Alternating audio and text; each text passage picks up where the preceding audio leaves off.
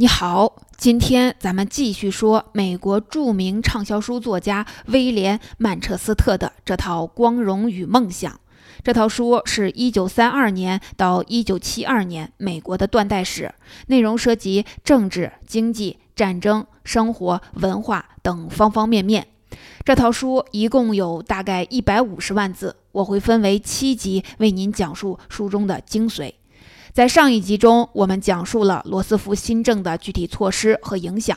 后来发现，罗斯福的新政其实和胡佛的政策没有什么大的不同，只是在手段上更加强硬，在政策上更加大胆罢了。罗斯福新政像一剂止痛药，表面上让经济有些许的好转，但是长期来看，并不能真正带领美国走出大萧条的泥坑。美国的经济在当时是好是坏？国内的人们也是人心惶惶的。与此同时，世界的格局也发生了巨大的变动。以德国、日本、意大利为首的法西斯轴心国发动了第二次世界大战，美国也在珍珠港事件后宣布参战，太平洋战争就此爆发。在这一集中，我们分两个部分说说从1941年到1950年间发生的故事。第一部分，我们站在日本的角度说说日本当时的处境和发动太平洋战争的动机。第二部分，我们分析一下日本为什么会输。第一部分，先来看看太平洋战争。在上一集中，我们说到，罗斯福在得知珍珠港被偷袭后的第一反应是不相信，他觉得不太可能，日本这是疯了吗？怎么忽然就对美国动手了？对呀，通常我们对日本当时的这个行为也是感到匪夷所思。日本也太自不量力了吧？自己是什么实力就敢去惹美国？这明显是在错误估计彼此战斗力的情况下做出的一次应激性鲁莽行动。就像一个小孩子赢了几场战斗就觉得自己无敌了，非要去找一个彪形大汉单挑，那不是找死吗？的确，如果我们现在回看，确实是这样。日本和美国双方的实力差距实在是太大了，无论是经济、人口还是战争储备，都不是一个等级。就拿战争最需要的钢材来说，日本当时的钢材储备量是四百五十万吨，而美国是四千万吨。你说这个仗要怎么打？打到后期，日本是输定的。可是，如果你站在当时日本的角度看这场战争，就真的是一场鲁莽的行动吗？日本的军队里难道没有明白人吗？他们真的一点儿都机会都没有吗？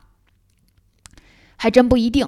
别忘了，在这之前，日本打仗还没输过呢。那日本走这步棋到底是怎么想的呢？我们可以简单的复盘一下。玩过战略性竞技游戏的朋友都知道，战场是分为前期、中期和后期的。我们刚才用的视角其实就是后期的视角。战争如果拖到后期，那经济不好的一方肯定输。这一点稍微有点战争常识的人都知道。难道日本人不知道吗？他们当然也知道。但是别忘了，还有一种战术就是打前期。如果在对面还没有发育起来的时候，快速的形成压倒性的优势。打一个时间差，形成包围圈儿，就算没有办法把对方的大本营拆了，也还是会陷对方于一个非常不利的境地。对于弱势的一方，在这个局面下，至少手里会有和强势一方谈判的资本。我都打到你家门口了，你要不要坐下来和我谈谈条件呢？这就是日本当时所处的情况。他们并不是真的要攻打美国本土，而是要通过一系列强硬的手段，给自己增加谈判的筹码。为了把这个逻辑讲清楚，我们先来具体复原一下当时的背景。日本在当时是个军国主义国家。什么是军国主义呢？就是军队通过政党控制国家，让整个国家围绕军事扩张进行发展。日本军队控制国家的方式里有一条叫做陆海军大臣现役武官制。这个制度简单说就是陆军或者是海军如果不出人当大臣。首相的内阁就组建不起来。如果内阁中有陆海军大臣撂挑子不干，内阁就要倒台。可见军人在日本政坛上的影响力有多强。理解这一点之后，我们就可以理解为什么日军的军官总是干以下犯上的事情了。我们现在通常有一个误解，就是那时候日本是因为走军国主义的道路，最终走向了灭亡的。这个说法也对。不过就是有点片面。如果回到那个时代，其实军国主义的扩张道路太普遍了。放眼望去，几乎所有的西方列强都有自己的殖民地，比如西班牙打败了印加帝国，英国打败了西班牙，德国打败法国，这都是事实。可以说，那就是个弱肉强食的时代，落后就得挨打。而日本是个什么样的国家呢？它是个岛国，并且是个后发国家。岛国就意味着资源少、市场小、有扩张的需求；后发国家意味着那个时候世界基本已经瓜分完毕了，你要抢占地盘，就必须会得罪其他国家。总的来说，日本走军国主义的道路是有一定必然性的，他得罪西方国家，宣布开战也是迟早的事儿。咱们话分两头说。下面我们简单说一下著名的南部法属印度支那进驻事件。为什么要说这个事儿呢？因为它是珍珠港事件的起源。印度支那是个地名，位于印度和中国之间，就是现在越南、老挝、柬埔寨这一块儿。这一块儿在当时是法国的殖民地。这个地方的资源很丰富，盛产大米和橡胶，是一块天然的粮仓。到了一九四零年的时候，德国入侵法国，法国政府投降之后，法国政府搬到了法国中部的维希，所以那个时候的法国政府也被称作维希政府。这个维希政府理论上是德国的傀儡政府，但是他们也很有权势。他们的情况是既不完全配合宗主德国，也不强烈反对德国的指导。总之，就是个很特别的政权。后来，德国、日本结成盟友，日本就想了，都是好朋友了，法国也败了，那我去法国的殖民地印度支那抢点资源，丰富一下自己的资产，能有多大的事儿呢？是吧？本来也没多大的事儿，于是就和德国还有维希法国政府谈妥，商定允许日军五万人进驻印度支那北部。这眼看生米已经下锅，离煮熟就差一步了，这个时候出事情了。日军第五师团的一个大队，居然在这个时候擅自从镇南关提前进入印度支那领土，这个行为叫做擅自越境，往大了说就是入侵。这个时候，维希法国政府就不乐意了。虽然让你进来是个丧权辱国的事情，我是没办法阻止你，但是我让你什么时间进来，你才能什么时间进来。每到你进来的点儿，你要硬闯，那就不行。虽然我们是战败国，虽然政府被称作傀儡政府，但是傀儡政府也是有尊严的，好不好？于是维希法国政府开始强烈的抵制日本的入侵。这眼看生米要煮成熟饭了，结果又被硬生生的倒了出去。这个时候，日本的高层就懵了：什么事儿啊？这是这帮军人还能不能管住了？于是处罚肇事者，然后接着谈判，再次商量进驻时间。刚刚商量妥当。安抚好了法国人民的情绪，摆好了姿势，准准备重新再来一次。结果又出事儿了，在前线指挥战斗的两位参谋长联手来了一回以下克上，擅自做主，从陆海两路向印度支那进攻。总参谋长已经下达了停止进攻的命令，可是，一位参谋长拒拒绝执行。这两人就联手用武力的方式强行进驻了印度支那北部。法国也出兵反抗，但是没挡住。本来能和平解决的事情，硬是又被日本人搞成了用武力解决。这个就是著名的南部法属印度支那进驻事件。国际社会听到这个消息后一片哗然。日本这个行为透露出的信号非常危险。他们在印度支那部署的陆军，不但可以直接威胁英属马来半岛，还可以直接威胁美国的殖民地菲律宾。那美国这个时候必须要警告一下日本了，什么事情都得按规矩来。你这样凭自己能打就见谁就打，姿态是不行的。于是，美国和英国联手开始对日本进行石油禁运，把日本的石油资源给卡死了。这石油资源一枯竭，可就要了命了。当时日本的石油基本上只够用三个月，也就是说，三个月后，他们所有的战争机器都要报废。与此同时，日本在中国还有个战场，战争机器一报废，那和宣布他们死刑是一样的。这时候摆在日本面前的就两条路：一条是放弃七七事变后吞并的中国土地，退回到以前的状态；这一条行不行呢？不行，当时的日本人完全接受不了，因为他们内部自从明治维新之后，基本上就是一些战争狂人在得势，那些军阀头目极为好战，他们极力鼓吹对外扩张策略，坚定的要走军国主义的道路。如果谁要是在那个时候提出收手，就跟叛徒一样，不用别人动手，他们自己人就会分分钟把他给干掉。还有就是在中国已经投入了那么多的资源。这个时候，如果打退堂鼓，怎么和大家交代？谁都有损失厌恶心理的嘛，所以要收手已经不可能了。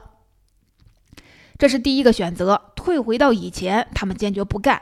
那第二个选择是什么呢？就是赌一把，投入所有的资源来一场速战速决的战斗，先打通石油的供应渠道，解决石油的供给问题，把最棘手的能源问题搞定，然后迅速摆平中国。形成既定的事实，等手里握着中国这块土地的时候，再和美国谈判商量具体的利益格局。如果希特勒那边也发展的不错，这样两边一夹击，美国再厉害也顾及不到亚洲的利益了。这样一来，他们扩张的计划就基本能够实现，至少比现在被美国人死死的卡住脖子要强得多。按照日本人的做事风格，当然是选第二条路了。继续加紧扩张，迅速开战。第二部分要继续开战，就得有石油。那么问题来了，怎么找到石油呢？当时的印度尼西亚有石油，不过中间恰好被菲律宾给挡着。菲律宾又是美国的殖民地，石油还是被美国控制着。缅甸也有石油，不过缅甸又是英国的殖民地，一时半会儿还拿不下。不管怎么样，大的方向已经有了。只要占领这两个地方，就能补给战争。时间不等人，先搞定菲律宾再说。菲律宾有驻扎在珍珠港的舰队保护着。对于日本来说，现在可以直接进攻，和美军正面掐。按理说，这个方案对日本人来说是可以接受的。但是日本最大的问题是穷，他们经济不好，仅有的兵力虽然战斗力高，正面冲突他们不怂，但是人少耐不住消耗。所以他们想了想，好钢还是得用在刀刃上，是不是先把珍珠港给炸了，削弱美军的实力？与此同时，再攻打菲律宾，就能争取一些时间呢？多了也不奢望，只要能争取到六个月的时间，应该就能把所有的事情搞定。你可能觉得奇怪了，六个月搞定所有事儿，他们哪来的自信呢？确实有自信。别忘了前几年他们入侵中国时夸下的海口是三个月灭亡中国。如果用希特勒那套闪电战术赢得太平洋战争，理论上是没有问题的。于是日本就在1941年12月7日的早晨派了飞机偷偷摸摸地飞到美国夏威夷的珍珠港，在美国没有防备的情况下一通狂轰滥炸。这就是珍珠港事件的来龙去脉。我们现在经常会说珍珠港事件是日本的一次偷袭，其实准确点的表述不能这么说，这应该算是一次奇袭。这中间有什么区别呢？偷袭是在事先不告知对方的情况下忽然开战，对方还完全没有和你交手的意愿，你就突然进攻了，这在战争中是个大忌，是个很不道德的事儿。奇袭是双方已经宣战了，那不管你怎么进攻，都是你的战术问题，就不是道德问题了。那这个奇袭是怎么变成了偷袭呢？主要是这里面有个乌龙事件。当时日美双方谈判，负责指挥战斗的山本五十六在旗舰长门号上等大本营的通知：如果谈判成功，则全部舰队返回基地；如果失败，就立马对美开战。虽然谁都能看出来肯定是谈不拢的，这个仗打定了。不过，山本五十六还是反复叮嘱，一定要在规定的时间内宣战，然后再进行攻击。可是，在宣战通告发到日本驻美大使馆的时候，译电员已经下班了。等第二天翻译出来的时候，珍珠港已经是炸弹横飞。再等下午，日本大使馆把宣战书送到美国国务卿赫尔手里时，珍珠港已经被炸了两个小时了。赫尔拿到这个宣战书后，气的是双手发抖。随后，他说了那句著名的评语：“我做国务卿这么多年，从来没有见过哪个国家能做出如此厚颜无耻之事。”随后就把日本大使轰出去了。反正一场奇袭就变成了偷袭，日本的这个骂名也得一直背着。不管怎么说，仗已经开始打了。你看，如果站在日本当时的局势下，偷袭珍珠港还是一步好棋呢。但是问题出在哪儿呢？为什么他们这种速战速决的策略不奏效呢？其实不是日本的战术有问题，而是一开始对整体战争性质的理解出现了误差。为什么这么说呢？你看，首先这场战争的性质和以前都不一样。以前日本遇到的战争都是有限战。就是依靠一次集中大规模力量的关键性战役来彻底的击垮对方，就和街头打架似的，我一口气就把你给打趴下，你只要认个怂，我就放过你。这就是有限战。正面冲突，日本人从不怂的，输的一方认怂之后，割地赔款，战争就结束了。比如说甲午战争，比如说日俄战争，但是现在不一样，这是一场反法西斯战争。是要拼尽最后一滴血也要打下去的整体战，整体战就不是街头打架了，是真正的不死不休的战争。这种战争一两场的输赢是没有决定性意义的。比如日本面对中国，看起来他们在中国怎么打怎么赢，但是中国就是咬着牙不投降，日本是骑虎难下，他们自己难受啊。就算占了中国很多地方又怎样？你想在这个地方发展，就得投入巨大的兵力镇压，稍微一松懈，就可能会被武装力量反反扑，那个统治成本是非常巨大的。再比如，德国也已遇到了打死都不投降的英国，丘吉尔的口号就是永远不投降。正是这两个国家的不投降行为，硬是把战争拉到了后期。随着时间的推移，日本速战速决的幻想自然就破灭了。其次，日本遇到的对手不一样。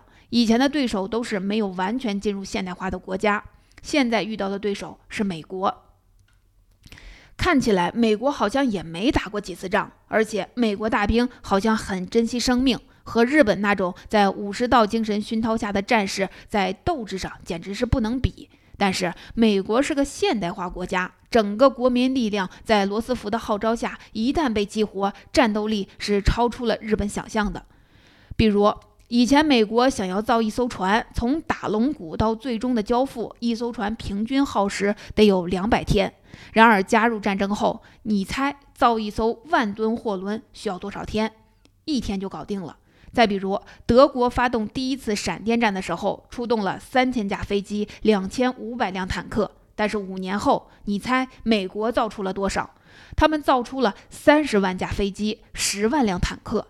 这效率，连斯大林都多次在演说中表示，要不是美国的生产力，这场战争早输了。美国年轻人的参战情绪也很高涨，别看他们平时娇生惯养的，打起仗来也是一点都不怂的。比如说，日本轰炸珍珠港后，罗斯福迅速策划了一场反击，要对日本本土进行轰炸。可是航母开到一半的时候，被日军发现了。没办法，美军的飞行员只有提前起飞，在日本没有准备的情况下突袭。提前起飞就意味着飞机的油不够支持回来的路，也就是说，美军必须要临时组成一个美国版的神风敢死队，去进行一场有去无回的袭击。当时战舰上的将军就问有没有人愿意做这个事儿，现在后悔还来得及。结果所有士兵都抢着去，还有人愿意花钱购买别人的机会。